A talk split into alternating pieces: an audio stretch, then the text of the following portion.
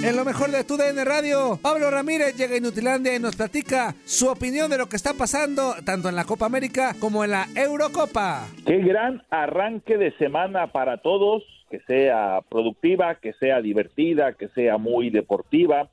Así que bueno, ya estamos junto a ustedes abriendo la semana. Eso. Exactamente, pues muchísimas gracias por estar con nosotros y, para pues, platicar de lo que está sucediendo dentro de la selección, de la Euro, de la Copa América, que hay muchísima información, pero a mí me gustaría que tú me platicaras, que, me dijeras cómo, cómo, cómo sentiste ese llamado de Funes Mori ya eh, totalmente a la selección mexicana y ahí se acaba el misterio, ¿no? Ahí estaba, ah, que Chicharito, que si Funes Mori, que apareció en la, en la prelista, que no sé qué, y a final de cuentas el Tata Martino todavía no da a, ciencia cierta los que van a estar en la Copa de Oro, pero ya llamó a Funes Mori. ¿Cómo, sentiste tú esta situación? ¿Qué, te parece a ti el llamado de Funes Mori? Absolutamente nada sorpresivo, ¿no? Lo habíamos platicado, incluso me acuerdo que, que llegamos a tener hasta un debate en el que terminé puesto de acuerdo con Andrea, hará cosa de que tres meses por ahí, cuatro meses, cuando empezó a sonar fortísimo el rumor, que yo les decía, en aquel momento pues ¿quién andaba mejor que Funes Mori? Nadie.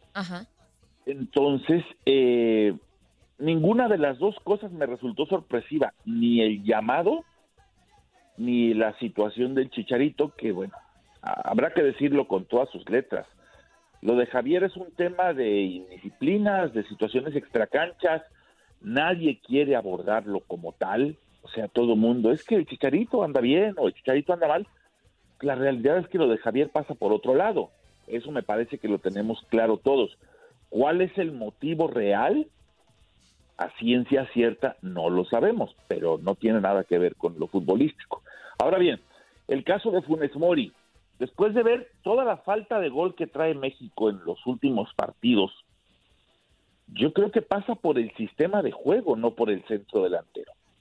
Pusieron a Pulido, pusieron a Henry Martín, y si tú me dijeras, oye, fallaron tres o cuatro, está bien, ¿no? Eh, pero es que ni siquiera tuvieron tres o cuatro opciones entre los dos en todos los minutos que jugaron. Va a pasar lo mismo con Funes Mori mientras no se cambie un poquito, creo, el esquema de juego de la selección. Ay, me asustaste. Ya, está bien, si no les gusta mi comentario, pero No, por, eso bajé la guardia. Es que Andrea le metió ahí ¿Ay, yo? botonazo. Ay, Tengo que echar culpa a alguien. Primero me reciben con la de está caliente, como si hace horas, y, y después el botonazo. Este, pero bueno, ninguna de las dos cosas me resultó sorpresiva. ¿Qué tal, Pablo? ¿Cómo estás? Te saludo con muchísimo gusto. Y sí, de hecho, pues a mí tampoco me sorprende y yo no tengo nada en contra con que ya personas naturalizadas mexicanas, pues, este, vayan a la selección mexicana. No es el primer caso, no es algo que nos tengan que asustar. Ya estuvo el Guille Franco, ya estuvo Matías Bozo, ya estuvo Ciña. O sea, la, verdad, la lista, hay jugadores que ya, que ya estuvieron con, con, la selección mexicana, ¿no?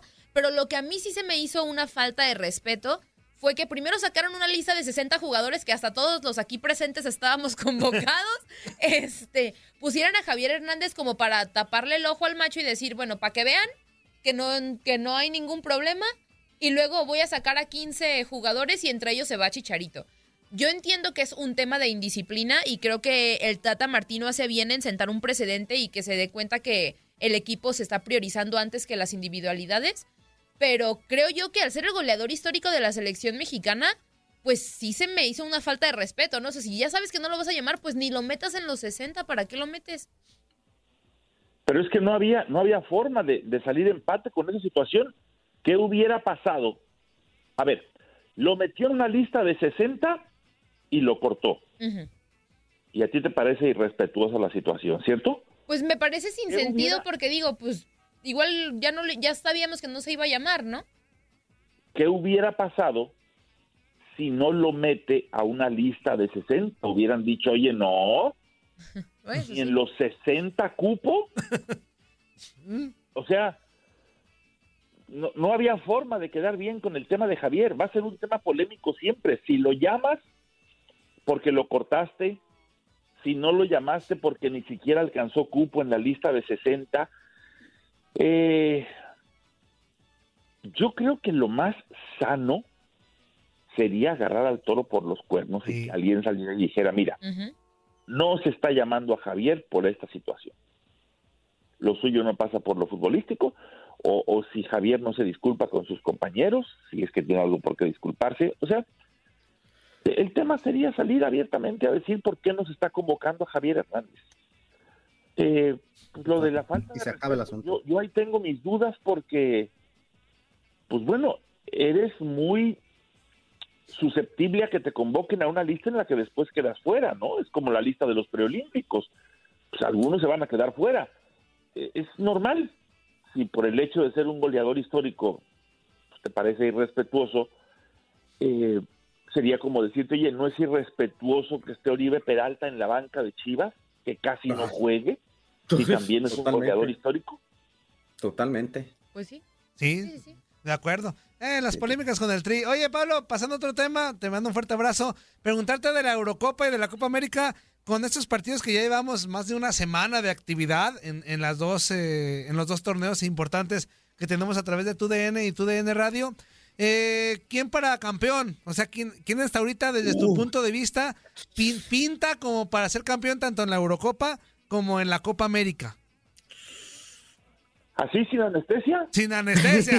Así. Oh, Cuando menos invítale una cervecita, amigo. Sin pues no agua le va. vistes las preguntas así No, tan no, no. derechas, hombre. Sin análisis te voy a caer a los que a los que eran mis favoritos Ok. eh, o a los que son mis favoritos siempre. Italia.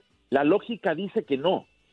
La lógica le apunta a Francia, pero me gusta Italia. Me gustó desde antes de Mm. que arrancara el torneo y conforme avance el certamen, me la juego con Italia. Eh, y acá yo creería que no hay ninguna duda que va a ser Brasil. Sí. Ga- Gana los partidos prácticamente caminando. Entonces, hoy, hoy me preguntas, yo te diría que Italia en una y Brasil en otra. Ahora, nadie me lo preguntó, pero, y no se me vayan a echar encima, sin ningún afán de ser malinchista ni nada por el estilo, que se estén jugando los dos torneos al mismo tiempo, Y le quita deja en evidencia la superioridad que hay hoy en día en el fútbol europeo, ¿no? O sea, no hay partido malo en la Euro. Y, y de repente acá en la Copa América nos hemos encontrado cada partido más aburrido, más falto de ambición, más desganado. Vieron anoche Colombia-Perú, una falta de ganas de la selección colombiana, alarmante. Eh, sí, poner partidos en, en- en- ves tres en la mañana de la Euro, ninguno es malo. Ves dos en la noche de la Copa América y ninguno de los dos te convence. Sí me parece que refleja la, la realidad abismal que hoy en día se vive con el fútbol europeo, ¿no? Sí, totalmente de acuerdo. Pero pues vamos a, estar pendientes porque creo que en los dos torneos viene lo mejor, que son los octavos de final y ya, ya de ahí se empieza a poner diferente, ya los equipos empiezan a tomar otros ritmos y esperemos que también la Copa América pues levante un poquito ese nivel. Mi queridísimo Pablo, pues muchísimas gracias por haber estado con nosotros. Hay que seguir platicando. Estamos chupando tranquilo. Órale, órale, pre- Pues le sí, está pensando pero- refresquito de cebada, hombre, ¿cómo vamos? ¿Cómo Bambi? Apenas que nos estamos tomando cariño todos y Una, cer- una cervecita para una cervecita. Ahí te va, ahí te va. muy temprano. Ahí va, ahí va. Dicen que una cerveza en la mañana es para abrir el, el abrir el apetito, Pablo. Claro, claro. Mira, como dijera el sabio, profundo poeta del fútbol contemporáneo, tomen agua.